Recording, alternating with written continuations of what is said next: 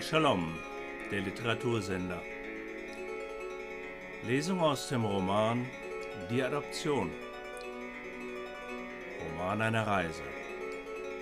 Wermingsen, dritte Auflage 2017.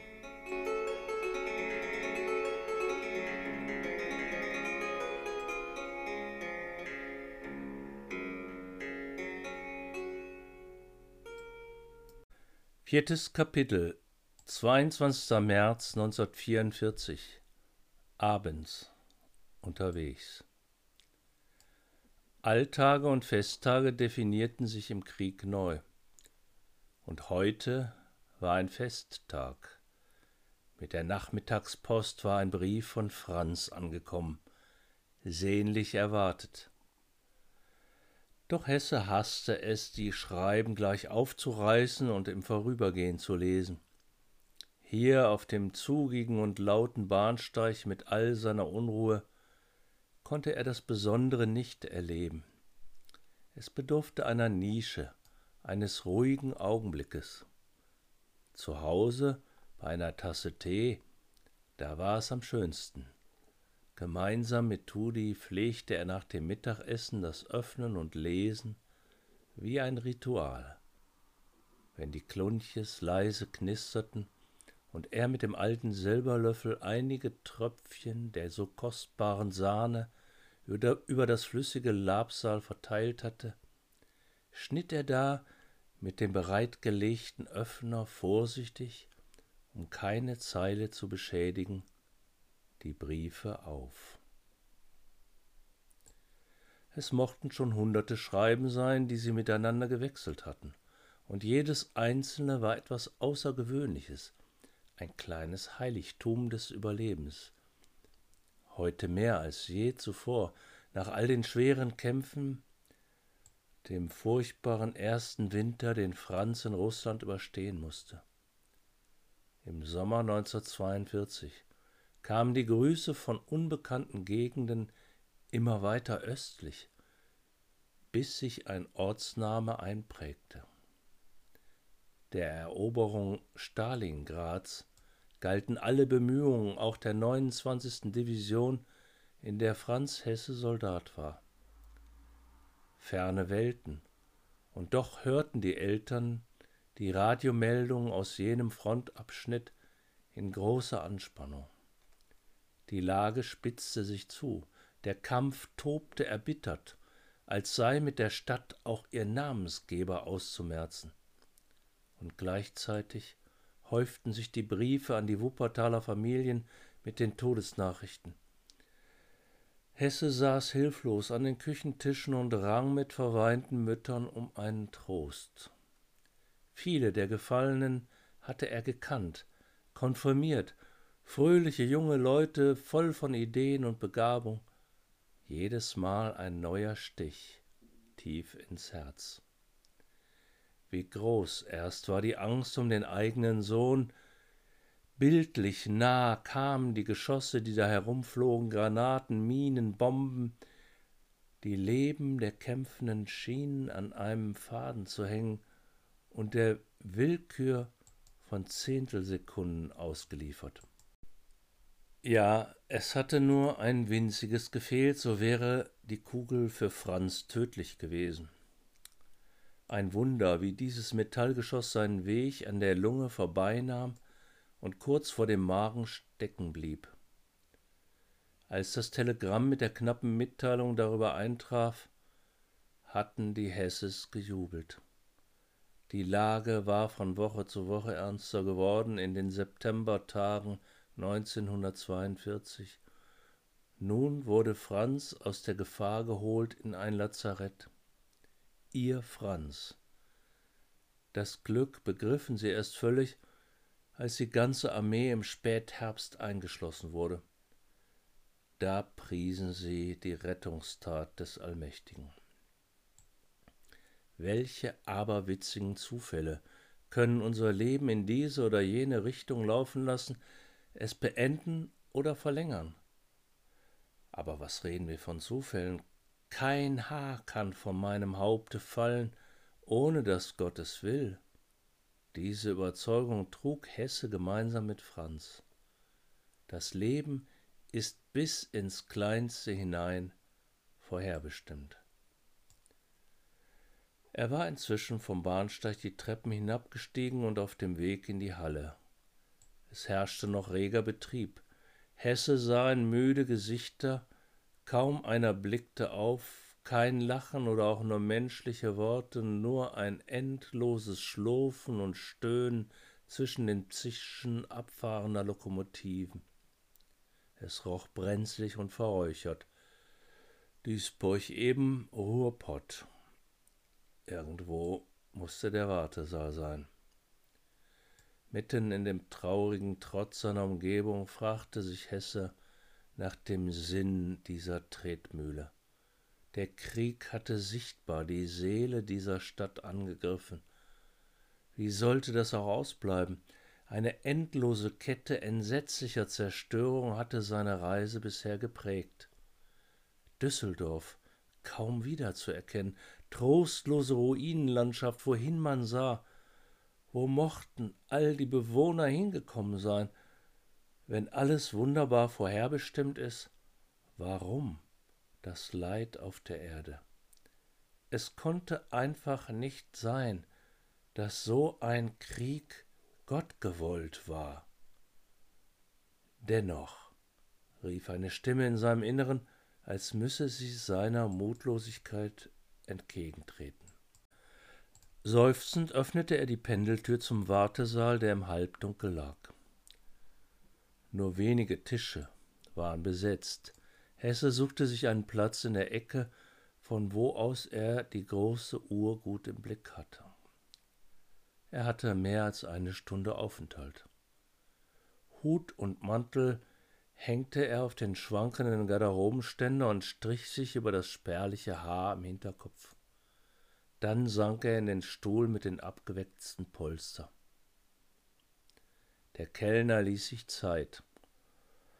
Von mir aus könnte er ganz wegbleiben, dachte Hesse, den die Geldausgabe für einen ohnehin schlecht schmeckenden Kriegskaffee ärgerte.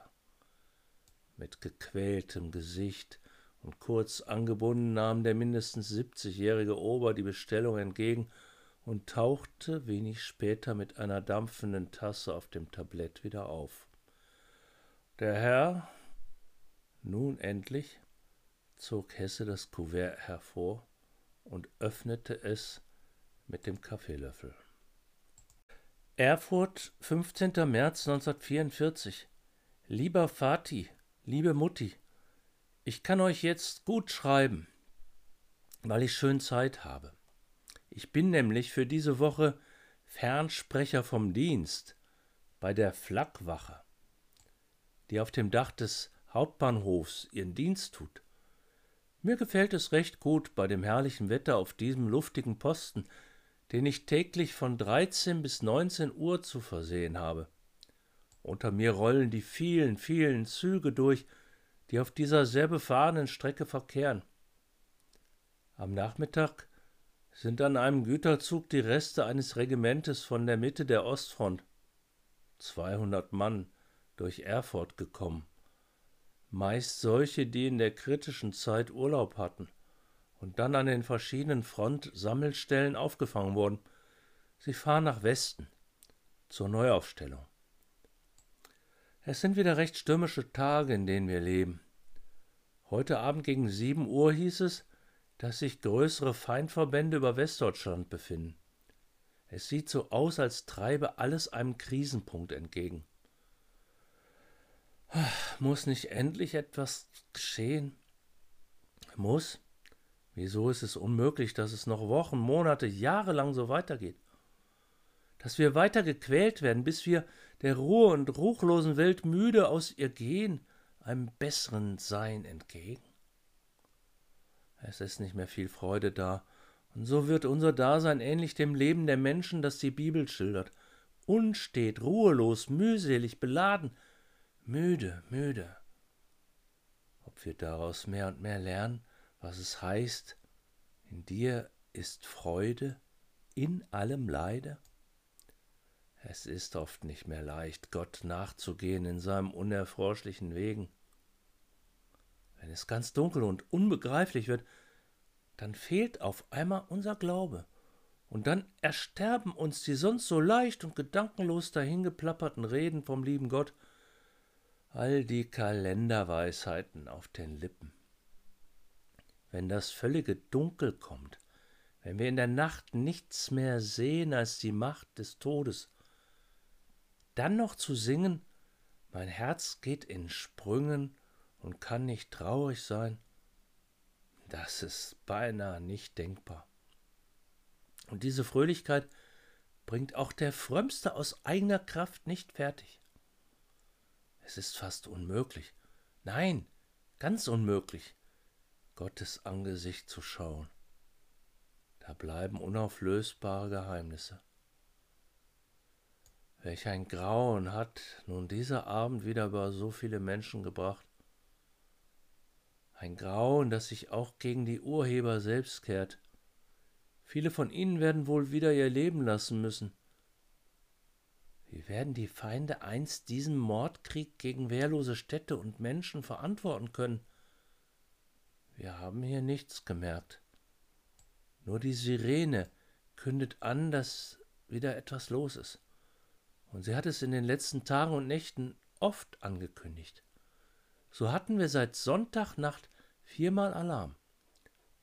Glücklicherweise blieb es nachts immer nur beim Voralarm, so dass man im Bett bleiben konnte. Ich denke an euch mit viel, viel Liebe. Euer Franz. Durchatmend legte Hesse den Brief wieder zusammen. Der liebe Junge, Ach, wenn er doch hier wäre.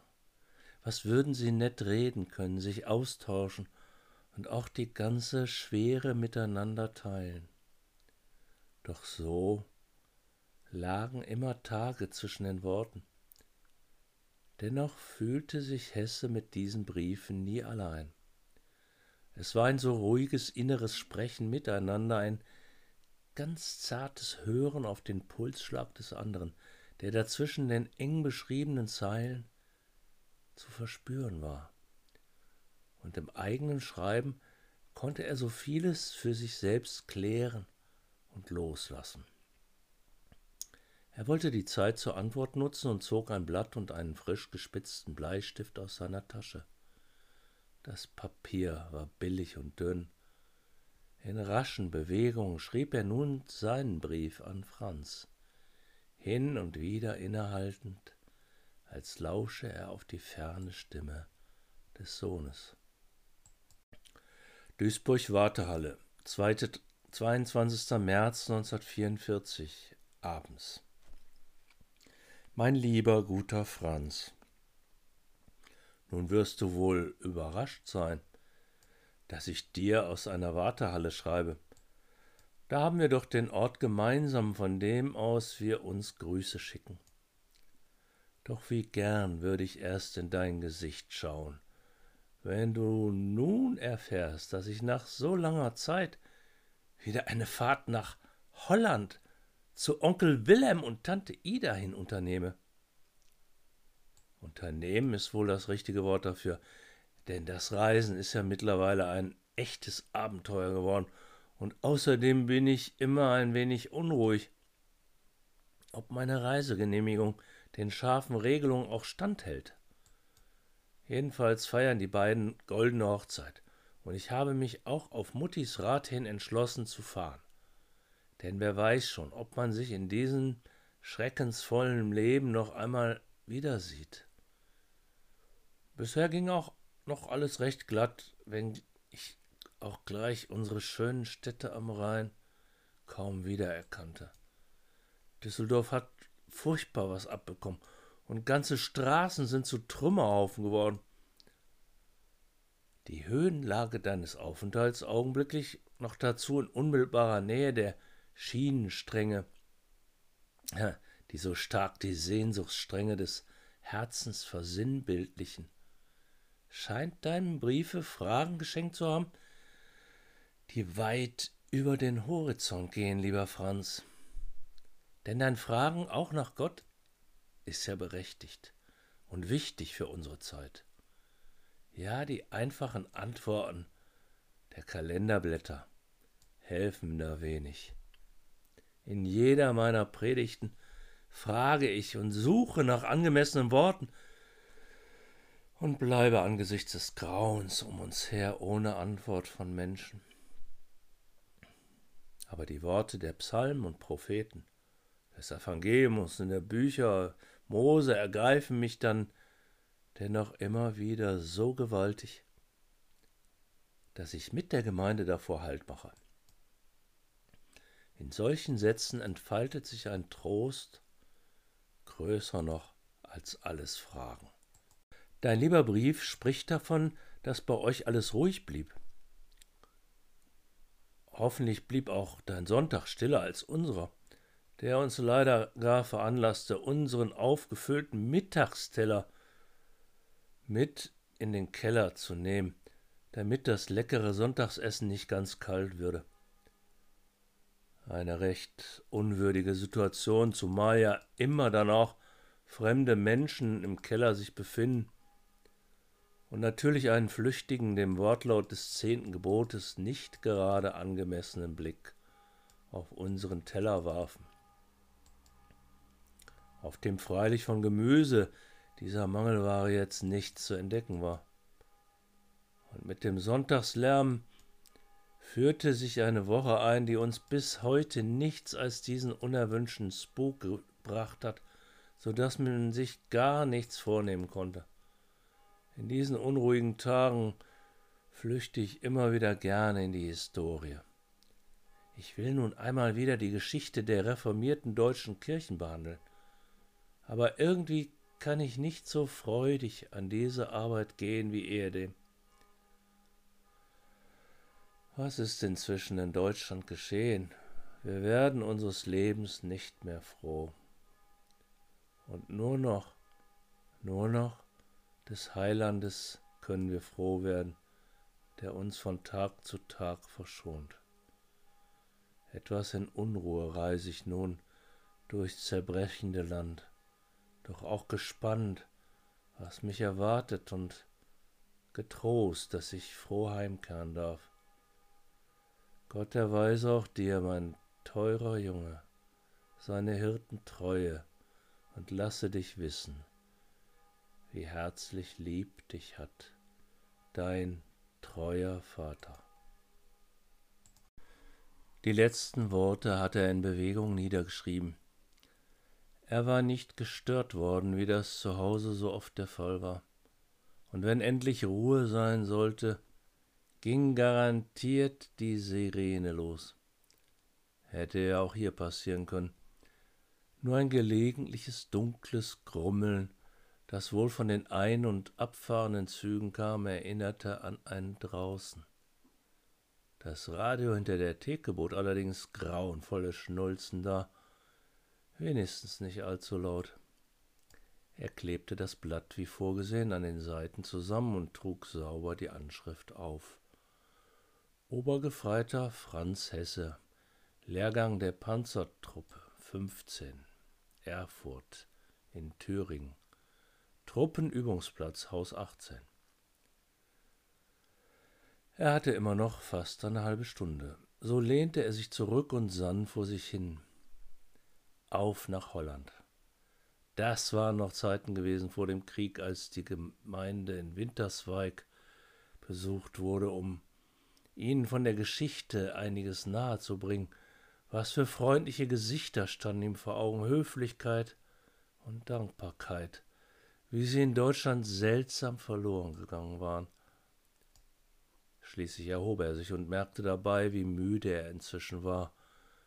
So eine Reise durch die Nacht wird eine harte Herausforderung werden. Hesse unterdrückte ein Gähnen aber eine andere Verbindung hätte ihn ja einen ganzen Arbeitstag gekostet. Und er konnte froh sein, dass er so schnell noch eine Reisegenehmigung bekommen hatte.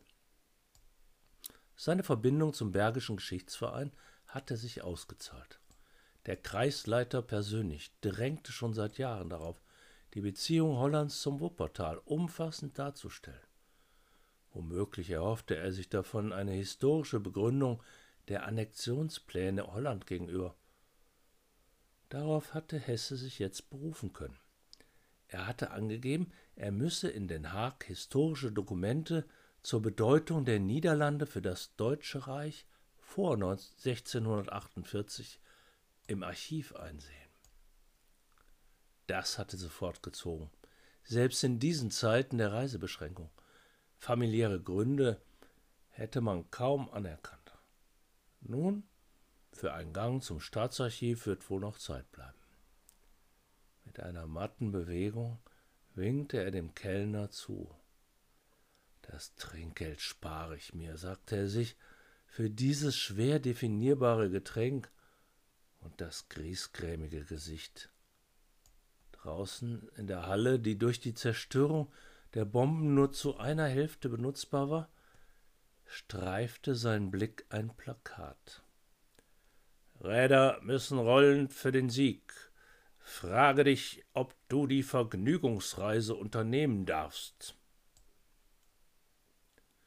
Hesse fragte sich nun tatsächlich, entschied aber, dass diese Reise keineswegs einem Vergnügen, sondern der Verständigung zwischen den Völkern diene. Der rote Briefkasten stand unübersehbar in der Mitte der Halle. Fast liebevoll steckte Hesse das dünne Schreiben hinein. Gott zum Gruße.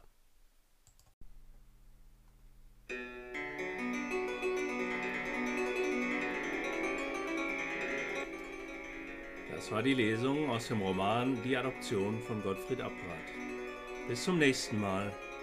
Grüßt Sie El Shalom, der Literatursender.